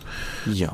Gut, bevor wir letztendlich aber dann noch einen kurzen Durchmarsch durch Neuheiten, Erscheinungen und ähnliches machen, sei vielleicht noch kurz das Sonderkapitel Essen in Essen erwähnt. Das haben wir ja in, in, im letzten Jahr schon kultiviert durch den besten Döner unseres Lebens. Aha bei dem wir ja auch dieses Mal wieder waren. Diesmal allerdings irgendwie mit zwei Dritteln der Firma oder so. Ja, wenn auch aus meiner Sicht dieses Jahr nicht so scharf wie letztes Jahr, weil dieses Jahr habe ich mir extra im Vorfeld einen Eirahmen gegönnt und den hingestellt, aber den hätte ich eigentlich nicht gebraucht. Ja, das, das war auch nur, das, das scharfe Zeug lag nur einmal in der Ecke, anstatt wie letztes Jahr einfach mal komplett über den Dönerteller drüber gesuppt zu sein. Ja gut, auf meinen zugeraunten Hinweis, du könntest ja fragen, ob sie dir noch was mehr draufschütten, hast du ja auch nicht reagiert. Naja, Kollege Dominik neben uns hat auf jeden Fall relativ gekeucht, also für ihn scheint es dennoch funktioniert zu haben. Wir haben beide gelernt, dass das freut mich für ihn. eine auf YouTube übertragene türkische oder persische, arabische, ich weiß es nicht, Hochzeit auf jeden Fall eine seltsame Musikuntermalung für ein Abendessen bietet. Ich muss an dieser Stelle zum einen eine junge Frau namens Johanna loben, die unsere Bedienung im Steakhouse war und die die fantastischste Tischbedienung war, die ich glaube ich hier getroffen habe. Eine so dienstbeflissen habe ich selten erlebt und einen ganz ganz dicken Shoutout an den Crepe-Stand neben dem Ulysses-Stand, ohne den ich vermutlich diese Messe nicht überlebt hätte. wenn deine Ernährung nur noch auf Crepe basiert, dann ist, läuft vielleicht etwas falsch. Und wenn du mit Amerikanern sprichst, achte darauf, wie du, dass du es möglichst nicht irgendwie aus Versehen mit Amerikanisch aussprichst, weil ich hatte das mit Ross irgendwie. What are you eating there? Crap. What? Ja, aber wir, wir die von Ulysses, was haben wir denn eigentlich Neues gehabt? Äh, wir hatten Neues, vor allen Dingen Peripheriematerial für Aventuria, also mit den Kartenboxen, den Markern. Dann gab es noch für DSA einen Rabenbund-Roman, das ist der erste Teil von einem Al-Anfa-Zweiteiler, weil nächstes Jahr startet da irgendwie auch eine Rollenspielkampagne. Und was noch relativ neu war, war das Trefferzonen-Set und Verräter und Geächtete. Genau. Was es leider nicht geschafft hat, ist das D&T-Spielleiterhandbuch, obwohl uns das für die Messe noch zugesagt wurde. Hätte ich auch gerne dann im Bundle mit anderen D&T-Büchern verkauft, aber hey, ja. Das ist das deutsche D&D. Machst du nix. Tales of Equestria ist verdammt gut gegangen, oder? Ich war nicht im Verkaufsstand die meiste Zeit, deswegen kann ich dir nicht sagen, aber wenn es ausverkauft war, spricht das ja dafür, dass es dafür zumindest ein paar Interessenten gibt. Ja, und es war halt auch nicht irgendwie am Ende ausverkauft, sondern das hat sich auch irgendwie, glaube ich, am Samstag auf jeden Fall dem Ende genähert. Das fand ich, fand ich auf jeden Fall cool, weil, weil Ponys und so. Und ja, das, das dürfte tatsächlich bei uns so weitgehend gewesen sein. Hast du sonst irgendwelche Messenneuheiten gesehen, die dir ins Auge gesprungen sind? Tatsächlich nicht. Das ist auch Teil des Problems der Spielmesse, glaube ich, inzwischen. Auch durch die Crowdfunding-Schwämme, die einfach rein reinkommt. Da sind so viele geile Spiele inzwischen, die über der Spielmesse raus sind. Ich weiß nicht, wie viele hunderte Neuerscheinungen jetzt zur Spielmesse da waren. Aber auch der Markt wird halt momentan von einer gewaltigen Menge von Produkten überflutet. Ja. Und es ist, und selbst wenn du eine gute Produktqualität hast und ein gutes Spiel oder vielleicht sogar alles zusammen und eine gute Marke noch dazu, heißt das nicht, dass du tatsächlich dich am Markt damit halten kannst. Die Spielmesse hat mich auch ein bisschen da in dieser Hinsicht bisschen Angst gemacht, weil auch die ganzen Crowdfunding-Projekte, da können richtig gute Spiele mit dabei sein. Das, ich glaube, die größte Sorge würde ich da jetzt im Tabletop-Bereich sehen, wenn ich in Halle 6 mich umgeschaut habe. Da sind viele tolle Miniaturenspiele, die sich aber vermutlich nicht am Markt etablieren werden können, weil einfach nicht mehr das Marktpotenzial da ist. Gerade durch das Wiedererwachen von Games Workshop. Wiedererwachen von Games Workshop ist aber ein wichtiges Stichwort, das wir im Vorgespräch gar nicht erwähnt haben. Ich denke, du kannst noch mehr als ich qualifiziert etwas zu unserem Nachbarstand sagen. Ah, wir hatten Games Workshop nebenan. Und direkt gegenüber war der Stand von Forge World. Die hatten zumindest eine kleine Auswahl ihres Portfolios mit dabei. Alles bekommt man ja nur in Nottingham am Forge World Stand, aber sie hatten jetzt mit Schwerpunkt auf Titanen und äh, Space Marines, weil Space Marines immer gehen, halt Zeug dabei. Und man konnte auch das von mir letztes Mal noch so gelobte Rogue Trader Regelwerk, den Nachdruck kaufen. Was ja der ein oder andere aus unserer Firma auch getan hat. Ja. Donnerstagabend in der U-Bahn erkläre ich meinem Zimmergenossen Kai noch, nee, ich, ich brauche das nicht. Nee, ich spiele auch kein Tabletop und das wäre doch auch nur für, fürs Regal. Nee, das kaufe ich nicht. Freitagmorgen auf der Spielemesse lungere ich am Games Workshop Stand rum und hoffe, dass die Mitarbeiter eintreffen, bevor die ersten Kunden kommen und ich an meinen Aventuria posten muss. Ja, das hat nicht funktioniert. Ja, Kai hat's ja auch gekauft. Ja, ja es, ist, es ist tatsächlich wirklich ein äh, sehr spannendes Buch für einfach mal zu schauen, wie war das damals. Auf jeden Fall. Mhm. Und der von dir erwähnte Titan ist halt auch krass. Also wenn, wenn du eine Miniatur hast, die groß genug ist, als dass mancher Hund zu ihr aufschauen müsste und deren also, Wert irgendwo in der Höhe meines letzten Autos liegt oder so, das ist halt schon echt ein krasses Gerät. Ja, der Körper kostet halt 1200 Euro Euro. Also Forge World Sachen kriegst du nicht geschenkt. Aber dafür ist das Ding halt auch, was, 1,20 Meter hoch dann am Ende. Ja, irgendeiner. Es ist auf jeden Fall sehr eindrucksvoll und ich glaube, es ist sehr schwierig im Spiel wahrscheinlich einzusetzen. Im normalen Form 40.000. Äh, irgendeiner unserer Kollegen, ich weiß nicht mehr, ob es Ross oder Kai war, erzählte mir von einem Match, wo tatsächlich so ein, ein Beast zum Einsatz kam und es war wohl irgendwie nicht richtig gebaut und dann ist ein Teil abgefallen und hat einfach zwei Miniaturen zerstört, auf die es gefallen ist. Es hat die einfach platt gemacht. Oh mein Gott. Wie furchtbar. Ja. Ja, aber es ist nachvollziehbar. Auf der anderen Seite des Games Workshop Standes, also jetzt mal die Ecke mit, hey, fangt an für Games Workshop zu arbeiten, weil wir wachsen momentan wahnsinnig, gab es dann auch noch jede Menge Demotische für das neue Shadespire Spiel. Das spielt auch in der Age of Sigma Setting, ist aber eigentlich Wumpe, weil es ist vor allen Dingen ein, äh, ich habe drei bis sechs Modelle, äh, drei bis sieben Modelle in meinem Trupp, je nach Fraktion geordnet und dann gibt es noch Karten dazu, die Fähigkeiten auslösen können und du musst dich halt in drei Runden über dieses vorgegebene Brett bewegen, um dann eben hartes Turnierspiel zu übertreiben. Das ist ein sehr überschaubares äh, Setting, das, also Shadespire reizt mich wirklich und was mich noch viel mehr reizt, die haben da auch Necromunda gezeigt. Das neue Necromunda kommt in der neuen Box tatsächlich ohne 3D-Gelände, was vorher ein großes Alleinstellungsmerkmal war des Spiels. Ich habe zuerst gedacht, hm, ich weiß nicht, das war halt das Ding bei Necromunda. Andererseits treibt es natürlich auch den Preis für die Grundbox massiv nach unten, dass du es einfach nur auf einer Platte spielen kannst, einer flachen, das Grundspiel. Aber es wird noch eine Erweiterungsband geben, da ist dann, sind die ganzen Regeln drin für das 3D-Gelände und wie man dann Leute von Gängen runterschießen kann, plus die ganzen Regeln für das Kampagnensystem, was Necromunda natürlich am, so geil machte, dass du dann einfach von Match zu Match deine Gang weiterentwickelst und neue Territorien erobern kannst. Ich freue mich sehr, sehr darauf. Ross hat freundlicherweise ein Demospiel gemacht und äh, mir das Promomaterial, was man dafür bekommt, dann in die Hand gedrückt. Ich habe jetzt einen Necromunda-Würfel. ja, also ich hoffe mal, dass wir Games Workshop noch davon überzeugen können, dass wir unbedingt zu Recherchezwecken noch ein Exemplar dieser Box fürs Büro brauchen. Ross zeigte sich da optimistisch, dass das irgendwie geht, glaube ich. Ja. Sehr schön. Ja, nee, das, das war auf jeden Fall cool. Auf der anderen Seite von unserem Stand aus gesehen war dann irgendwo der erwähnte Splittermond-Stand von, von Uhrwerk und war so ein erstes Indiz dafür, was mit wie viel Uhrwerk aufgelaufen ist. Ich kann die Splittermond-Sachen im Prinzip nur wiedergeben, weil ich da nicht wirklich Ahnung von habe. Es ist ein Regionalband, Farukan unter dem Pfauenthron erschienen, ein Mini-Regionalband namens Esmoda, die Zitadelle der Unsterblichkeit und Drachenpakt, ein zweites Abenteuer aus der Mondsplitterei. Ich glaube, das sind die kleinen Abenteuer, richtig? Mhm. Genau. Und ich weiß nicht, ob die wirklich A5 oder B5 sind, aber sie sind zumindest sehr handlich und klein für zwischendurch. Genau, und die, die passen, glaube ich, dann auch irgendwie so regeltechnisch gesehen gut zur Einsteigerbox. Und so ist eigentlich ein ganz, ganz cooles Konzept mit, mit Einsteigerbox und eben günstigen kleinen Abenteuern. Für Fate ist ein Buch erschienen, bei dem ich mir unsicher bin, ob es äh, Tiangxia oder Tiangxia ist. Ich glaube Xia, aber wie auch immer, Jade, Seide und Blut. Ein Kung-Fu Wuxia Fate Setting. Und Space 1889 hat ähm, das neue Ätherversum 2 bekommen. Eine, eine Sammlung von spannenden, informativen und inspirierenden Artikeln, sagt die Webseite. Wie gesagt, ich bin da fürchte ich leider recht unwissend. Ja, ich weiß da auch nicht noch mehr. Ja. Manticore hat mit Dragon's Horde den neuen Game of Thrones Rollenspielband jetzt auch auf Deutsch rausgebracht und hat damit gewissermaßen meine Strähne zerstört, weil bisher alle Game of Thrones Bücher in irgendeiner Form von mir layouttechnisch bearbeitet worden waren. Das ist jetzt vorbei. Das ist äh, von den äh, durchaus sehr fähigen Händen eines Matthias Lück zusammengezimmert auf Deutsch. Und mhm. ähm, ja, ist, ist ein Abenteuerband, wenn ich das richtig verstanden habe. Ja. ja. Ähm, setzt den Trend fort, dass die Titel nicht mehr übersetzt werden. Ist richtig. Ich weiß nicht, was, ich weiß nicht, was momentan mit Lizenzgebern los ist, aber da passieren viele Dinge, wo ich einfach sagen muss, nee. Wobei ich nicht weiß, ob das in dem Fall am Lizenzgeber gibt. Ich meine, bei Night's Watch, die Nachtwache, war das damals, war das damals eine Verlagsentscheidung, den englischen Titel mit beizubehalten. Mhm. Ich weiß es aber nicht mehr, ist ja auch Jahre her. Dann, wen hatten wir denn sonst noch alles da? Die Redaktion Fantastik hat neben dem schon zu Beginn erwähnten Crowdfunding ein neues Private Eye Abenteuer im Petto, nämlich Auge um Auge. Das ist das elfte Private Eye Abenteuerbuch von Jan-Christoph Steines geschrieben mit einem etwas besonderen Thema, möchte ich aber nicht sagen, weil potenzieller Spoiler. Oho. Ansonsten aber im Großen und Ganzen Private Eye Abenteuer, wie man es kennt. Das gute Stück, ich habe es noch hier liegen, muss meiner Spielleiterin weiterzugeben, hat 72 Seiten. Manfred Escher, Außendesign, alles, alles so, wie, wie man es kennt und mag.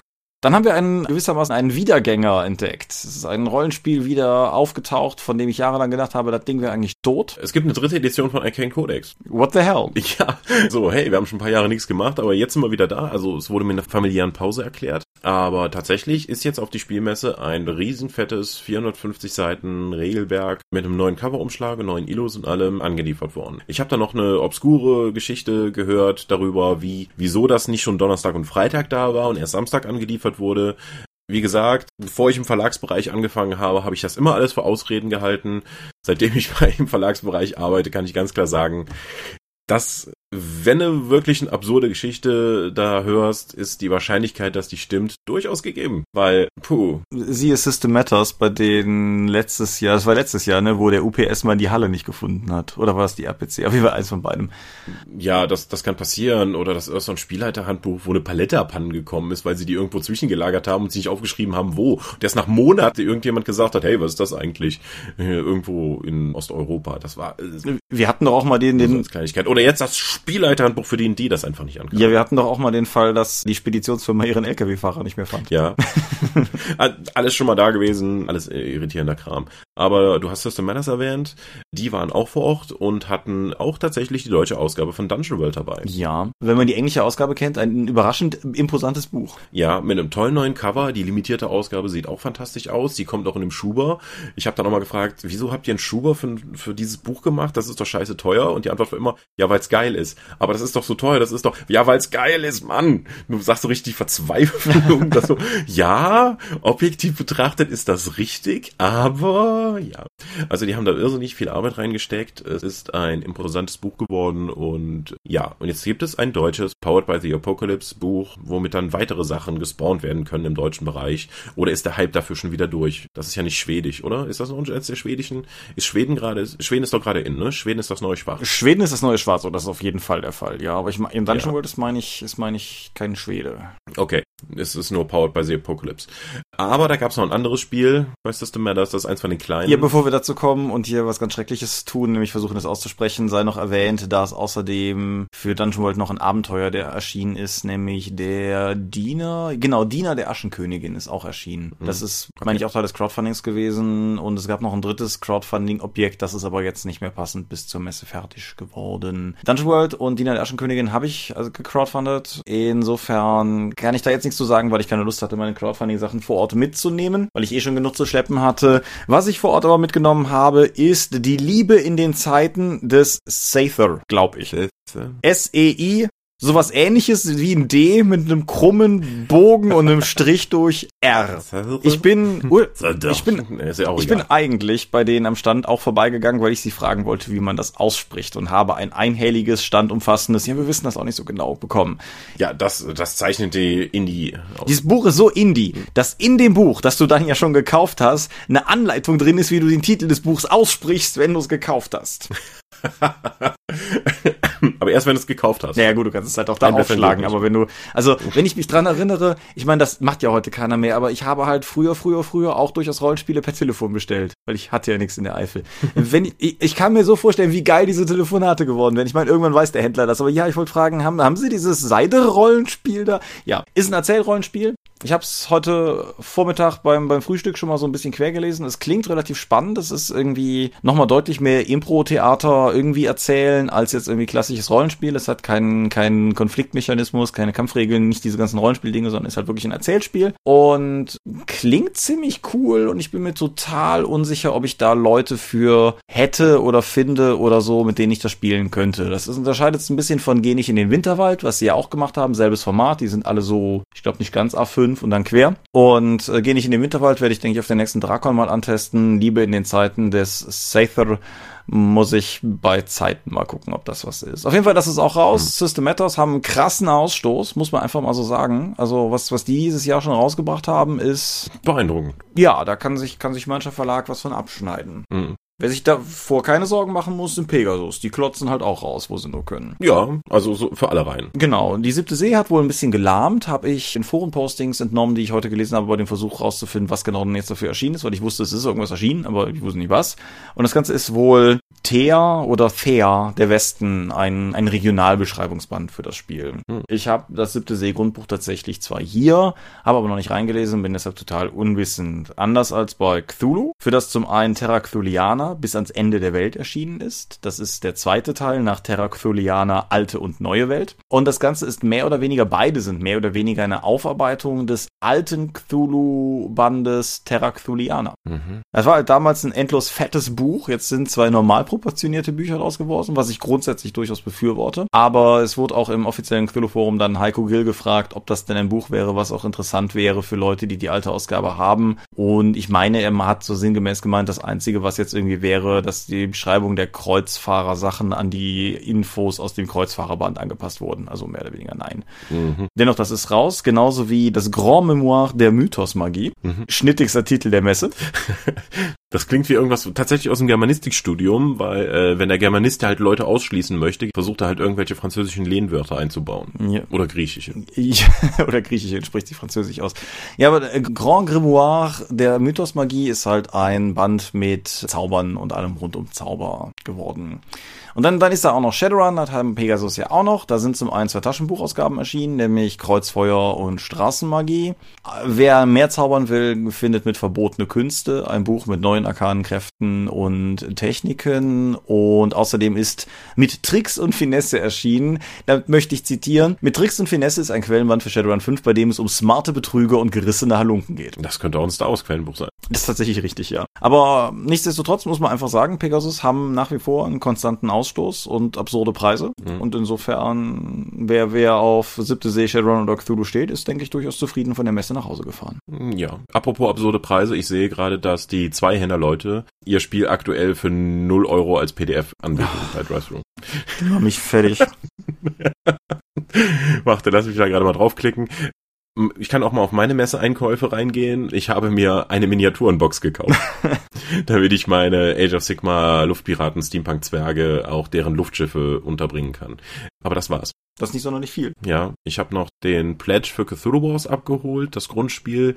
Das habe ich für andere Leute gebackt, weil das sollte geschenkt werden und damit es nicht auf der gemeinsamen Kreditkartenrechnung auftaucht, musste ich das für sie bestellen und ihnen dann jetzt übergeben nach dem Es ist alles kompliziert, aber ja. Ja, Cthulhu Wars war auch noch da von Peterson Games. Ja. Hast du mit Sandy Peterson mal geredet? Äh, nein. Okay. Also, ja hochintelligenter Mann, der in seiner eigenen Realität lebt. Ja, also man, die meisten Leute, mit denen ich gesprochen habe, die schon mal mit Sandy Peterson geredet haben, haben mir jetzt nicht gerade nahegelegt, das mal zu tun. Mhm. Um es vorsichtig auszudrücken. Der ist ein total netter Typ und äh, der erzählt clevere Sachen, aber ja, so Business mit ihm zu besprechen ist schwierig. Ja. Andererseits total nette Typen, du hast mit den Leuten von All Rolled Up geredet. Ja, das ist ein älteres britisches Ehepaar, die in, insgesamt vier Firmen gegründet haben, einige davon dann alleine, andere dann zusammen und äh, mit denen dann zu reden war ein bisschen schwierig dann auch, weil du, wenn du über ein Projekt geredet hast, haben die dann jeweils den anderen dann immer gerufen, damit du dann weitermachen kannst. Und dann immer, äh, würdest du bitte rüberkommen? Du bist doch der Mensch für die Zahlen. Offensichtlich bin ich der Mensch für die Zahlen. Was kann ich denn für dich tun? es war, es war wirklich bezaubernd, also wirklich äh, britisch mit denen zu reden, weil die hatten mir dann auch erzählt, gerade er, ja, damals so 3000 Pfund für mein Heartbreaker-Projekt hier einfach diese O-Rolls abzumachen und plötzlich steht das Crowdfunding bei 30.000 und ich krieg Anfragen von anderen Firmen, die mit uns zusammenarbeiten wollen und ich weiß gar nicht, wie das alles geht. Das muss ich mir gerade erstmal erarbeiten. ja, sehr putzig. Ja, für die, für die Leute, die es nicht kennen, soll es ja auch geben. Das sind effektiv, wie kann man es beschreiben? All rolled up. Mäppchen. Ja, Map das sind Mäppchen, aber halt nicht so wie das Federmäppchen, wie wir es zumindest damals noch in den Zeiten vor dem Internet damals. in der Schule benutzt haben, sondern so eine Art Werkzeug-Etui, wie man, wie einige Handwerker es einsetzen für verschiedene Schraubenarten oder Schraubendreher. Oder für Pinsel, für Pinsel findest du es auch häufiger. Und, oder für Künstler mit für Stiften und da packst du halt deine Würfel rein und deine Spieleunterlagen und auf der Außenseite hast du dann meistens ein Motiv oder eine Karte aus der Spielwelt. Ja. Es gab auch schon welche für Splittermode. Ja. Die arbeiten schon länger zusammen und jetzt habe hab ich wenigstens mal die Chance genutzt, um rüber zu gehen und mit denen zu reden. Ja. Was mir noch aufgefallen ist, nur ein paar Gänge von unserem Genüssestand entfernt, war das Kartenspiel Drop the Soap. Mhm. Ein lustiges Cartoon-Rollenspiel über Vergewaltigung im Knast ich hatte, ich konnte dem Drang widerstehen, einfach zu ihrem Stand hinzugehen und zu fragen, warum sie es für ein gutes Thema halten, Vergewaltigung mal lustig aufzuarbeiten. Aber interessant, dass jemand das auf diese Weise so machen kann und ich find's scheiße. Aber das habe ich ihnen so nicht gesagt, weil äh, eigentlich wollte ich da nicht meine Zeit auf der Spielmesse noch verbringen, um da denen mal zu erklären, dass ich das doof finde. Nee, das führt hier auch nirgendwo hin, denke ich. Also insofern, ich, ich stimme da, ich habe das gar nicht gesehen, aber ich stimme da deiner Einschätzung zu. Das muss halt einfach nicht sein. Hm. Gen generell kann man vielleicht als äh, positiveres Resümee sagen, sagen, dass es irgendwie, dass, dass man offensichtlich aus allem Brettspiele machen kann. So auch was, was mir andere Leute so erzählt haben. Unsere äh, Kollegin Nadine hat sich ein Kartenspiel für die Kinder geholt, bei dem es, wenn ich es richtig verstanden habe, darum geht, dass Säue dreckig gemacht werden. Also ja, bestimmt. Mhm. Äh, aber ja, ich finde es aber ehrlich cool, weil es ist halt irgendwie so, auch wenn du über die Messe gehst und dann gerade mal so ein bisschen aus dem Bereich rausgehst, wo wir ganzen Rollenspieler rumhängen und irgendwie auf den Covern überall düstere Gestalten mit großen Schwertern zu sehen sind, es ist halt abgefahren, was alles an Spielideen heutzutage auch einfach realisierbar ist, weil zum Beispiel, das ist natürlich Fluch und Segen bei den Crowdfundings, aber Herstellungsmethoden auch einfach nah genug an Leute rangekommen sind, dass du in der Lage bist, dein eigenes Brettspiel zu machen. Und dass das halt dann nicht aus irgendwie Pöppeln und selbst zusammengeleimten Pappplatten besteht, sondern dass du, wenn du Geld in die Hand nimmst, in der Lage bist, ein professionell aussehendes Brettspiel zu machen. Mhm, wenn du die richtigen Partner findest. Aber auch was sonst an absurden Kram geht. Also am Weg am Hasbro-Stand vorbei habe ich gesehen, dass sie irgendein Spiel gemacht haben, das ein aufgebautes Klo benutzt und irgendwelches Klopapier, was dann abgerollt wird. Okay. Es, es gab ein Brettspiel mit irgendwie Traumthematik, hm. das wurde irgendwie, also rund um ein Bett hm. gedemot und soweit ich weiß, hatten die Demogeber alle so, so Schlafröcke an. Also ja, das ist äh, krass. Escape Games sind ein Ding, was mir sehr massiv aufgefallen ist. Ja, ja, das ist halt ein totaler Trend. Ich hasse die. Aber ich mag auch keine Rätsel, von daher, ja. Also natürlich für die Spieleentwickler auch relativ interessant, weil äh, es gerade A ein High ist und B sind es Legacy-Spiele, die du in der Regel dabei zerstörst. Wenn die Leute es also total geil fanden, empfehlen sie es anderen Leuten dabei und jedes Mal dabei wird ein Spiel zerstört, sodass es keinen Gebrauchmarkt gibt. Das ist richtig. Auf der anderen Seite, das fand ich auch ganz interessant, ich hatte mich da mit irgendeinem meiner Aventuria-Partner drüber unterhalten, also Spielpartner, der, wo ich das halt auch sagte, ich fände das mit Legacy-Spielen halt ganz interessant. Mein, mein erster Eindruck, Gedanke wäre halt auch, als ich damals Risiko Legacy das erste Mal gesehen habe, war mein erster Gedanke halt, wow, das ist finanziell total clever für den Hersteller. Mhm. Aber er hat auch durchaus recht gehabt mit dem, was er sagte, nämlich, dass in nicht Hardcore-Gamer-Haushalten die meisten Brettspiele, wenn sie Glück haben, wahrscheinlich zweimal gespielt werden. Ja, genau. Es gibt dann zwar immer noch das Monopoly von der Oma, was dann immer mal wieder rausgekramt wird, wo schon die Hälfte des Krams fehlt. Aber ich habe auch meine eigenen Spielerfahrungen nach. Wenn ich jetzt nochmal in den Schrank schaue, die wenigsten Spiele habe ich oft genug gespielt, um eigentlich den Preis dafür zu rechtfertigen. Geil. Ja, einige von habe ich gar nicht gespielt, andere habe ich die Scheiße rausgespielt, wie Battlestar Galactica. Das hat seinen, seinen Unterhaltungswert zigfach bewiesen bei mir. Oder auch äh, Star Realms. Aber wenn ich sagen muss, ja, wenn ich intensiv spielen kann und achtmal damit spielen kann und ich hatte Spaß damit und das, das Spiel ist danach kaputt, habe ich was wäre viel wertvolleres gefunden als ein Spiel, was in meinem Schrank steht, was ich nie wieder anfasse, sondern einfach eine gute Spielerfahrung gehabt und wertvolle Erfahrungen gesammelt. Genau, das ist mit den Escape Room Heimspielen habe ich auch noch keine Erfahrung, aber ich mache ja mit Freunden, wir machen ja regelmäßig so Krimi-Dinner-Dinger. Und das ist ja effektiv auch ein Spiel, das du einmal spielen kannst, weil dann ist halt der Plot bekannt und in manchen Fällen hast du halt auch Umschläge, die du aufreißt und sowas, ähnlich wie halt bei den Escape Room-Dingern auch. Ja. Aber das ist halt jeweils ein sehr cooler Abend oder Nachmittag mit Freunden gewesen. Und das ist eine, eine Menge effektiv, die du kriegst, wenn du bedenkst, was du bezahlst, geteilt vielleicht auf die Anzahl der Leute, die daran beteiligt sind oder so. Mhm. Also ich bin da auch sehr viel aufgeschlossener geworden, was das Format betrifft. Jetzt nicht im Sinne von, ich hatte. Ja, ich hatte auch, hm, ich hatte auch am Anfang immer wieder gesagt, äh, Risiko Legacy gibt's da wenigstens Nachfüllpacks oder sowas, was ich mal spielen kann. Aber allein die Idee von einem Nachfüllpack, wenn ich sage, okay, das ist ein 60 Euro Spiel oder jetzt Pandemic Legacy kostet irgendwie bis zu 70 oder 80 Euro. Aber wenn ich bedenke, dass ich damit drei oder vier Spielabende mit vier bis fünf Leuten spielen kann, ist das, glaube ich, auch okay. Ja. Weil Zeit für mich viel wichtiger geworden ist als Geld. Weil du hast ja nur eins von beiden. Ja, und, und, im Leben. Und, es ist so bitter, aber wahr.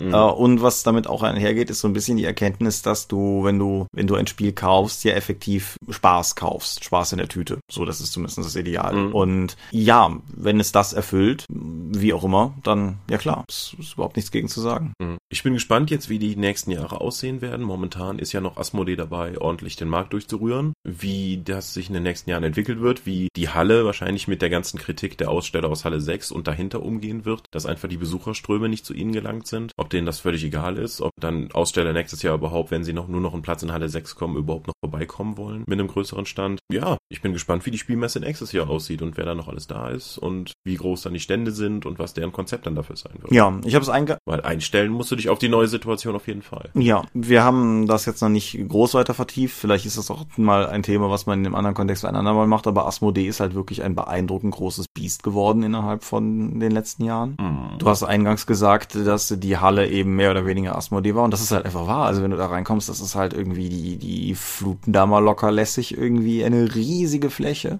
Und zwar in alle Richtungen, nicht nur von der Grundfläche aus, sondern die bauen ja da effektiv ganze Häuser rein. Und die hatten diesen gigantischen LED-Monitor kreisrund, der da über der Szene schwebt und immer mal wieder Szenen gezeigt hat. Das war jetzt kein Footballstadion oder so etwas, sondern das haben die für die Messe aufgefahren. Ja, das ist und wow. Und das war auch, wir, als wir gingen, nachdem der Abbau soweit durch war, stand bei Asmodee halt immer noch so ein halbes Dorf. Die hatten schon eine Menge abgebaut, aber es war halt einfach in der Zeit, die wir gebraucht haben, um den kompletten Ulysses-Kram auf Paletten zu kriegen und teilweise zu verladen, waren die halt noch nicht mal fertig damit, die Aufbauten irgendwie anzugehen. Und das ist einfach, ist ein irrer Maßstab. Und auch da gilt, wird man sehen müssen, wie das sich in den nächsten Jahren entwickelt, wie du schon gesagt hast. Mhm. Dein persönliches Fazit zur Spielemesse? Ja, aus Ulysses Sicht sehr erfolgreich. Ja. Ähm, aus äh, Dorp Sicht kann ich sagen, auch sehr erfolgreich. Wir haben jede Menge nette Leute kennengelernt und mit denen mal die Hand schütteln können. Ja, interessante neue Sachen abgemacht. Wir haben Dorp TV Videos gemacht. Äh, also ja, Dorp hat, die Dorp hat Dorp TV Videos gemacht. Ich habe zumindest Interviews gegeben. Es sind interessante Sachen in den Gesprächen rumgekommen. Das wird aber dann vermutlich erst 2018 spruchreif, mhm. hoffe ich, was ich und Markus da mit Leuten besprochen haben, für weiteres Spielmaterial, weitere Möglichkeiten, die die Hersteller und Druckereien inzwischen anbieten. Weil das geht ja in beide Richtungen. Wir gehen ja nicht nur mit Ideen zu den Druckereien, sondern die Druckereien zeigen auch, guck mal, was wir jetzt können und wir sagen, interessant, wie kann ich das in ein Spiel einbauen, um das interessanter auch für den Kunden zu machen. Und ja, mal gucken, was 2018 oder bis 2020 2020 dann daraus werden kann. Ja, ja, kann ich mich im Prinzip vollumfänglich anschließen. Es gab auch allerlei interessantes Industriegetuschel so in den Gängen. Das haben wir aber bewusst hier rausgelassen, weil halt auch vieles davon wirklich wildes Hören sagen ist und da hat niemand was von, wenn wir das hier breit treten. Aber ja, nee, ich bin, bin, wie gesagt, sehr wohlgestimmt zurückgekommen. Gut. Und ich denke, dass wir, dass wir auf jeden Fall auf ein interessantes nächstes Jahr blicken und ja. Gut, dann vielen Dank fürs Zuhören und ich bin auf den Sermon gespannt. Ja, wir sind die Dob. Uns gibt es online unter www.die-dob.de. Ihr könnt uns folgen per RSS oder WSP spblogs.de. Wir können uns abonnieren. Wir freuen uns bei iTunes über gute Bewertungen. Wir haben Accounts bei Google, bei Facebook, bei YouTube und bei Twitter. Die Top genannt Tom sehen Worte, gerne mich sehen Worte, ist auch der Name des Blogs und meines Instagram-Accounts. Wir veranstalten die Drakon, die kleine sympathische Bärmilch und den Eifel. Nächste Drakon gibt's im April und wir sind ein Patreon-finanziertes Gerät. Dieses Geld wurde zum Beispiel ausgegeben, um Dorp TV während der Spielemesse schön in der Nähe unterzubringen. Wer da mehr wissen will, findet alles, was er wissen muss, unter patreon.com slash die Dorp. Vielen Dank fürs Zuhören. Ich bin auf eure Messeerfahrungen gespannt und wir hören uns dann in zwei Wochen wieder nach der HeinzCon Forever und dann noch vor der Dreieich kommt. Genau, wenn alles ausgeht, müsste die Dreieich zwischen den nächsten beiden Folgen liegen. Glaube ich, wir werden es herausfinden. Ich wünsche euch angenehme 14 Tage, viel Spaß beim Spielen von Messe erbeuteten Spielen oder auch solchen, die ihr sonst so zu Hause habt. Ich gehe jetzt schlafen. Adieu und ciao, ciao.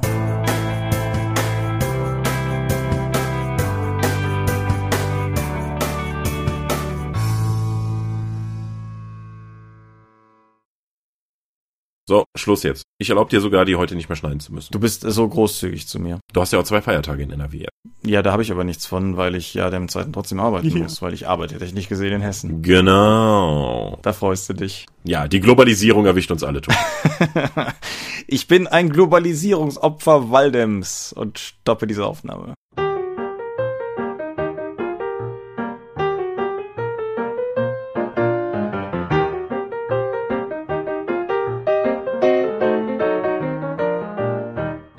Die Dorp und der Dorpcast werden in ihrer Form durch eure Unterstützung und Spenden auf Patreon finanziert. Unser besonderer Dank gilt dabei wie stets den Dorp Ones, also jenen, die 5 Dollar oder mehr spenden. Und im Monat November 2017 sind das 8088, Lambert Benke, Gerrit Bonn, Tobias Kronert, Daniela, Dorifer, Michaela Fege, Marcel Gehlen, Granus, Dominik Ladek, Heinrich, Isambard, Lightweaver, Michael L. Jägers, René Kulik, Angus MacLeod, Moritz Melem, Mofte, Orkenspalter TV, Philipp Picker, die RuneQuest Gesellschaft, Ralf Sandfuchs, Jens Schönheim, Alexander Schendi, Bentley Silberschatten, Stefan T., Tannelorn.net, Technosmurf, Teichdragon, Stefan Urabel, Xeledon und Marco Zimmermann. Danke, dass ihr uns freiwillig, ohne Paywall und Auflagen so tatkräftig unterstützt, einfach weil ihr es könnt. Wenn ihr wissen wollt, wofür das Geld im Detail ausgegeben wurde, ist auf patreon.com slash die auch gerade ein Artikel dazu online gegangen. In diesem Sinne, danke.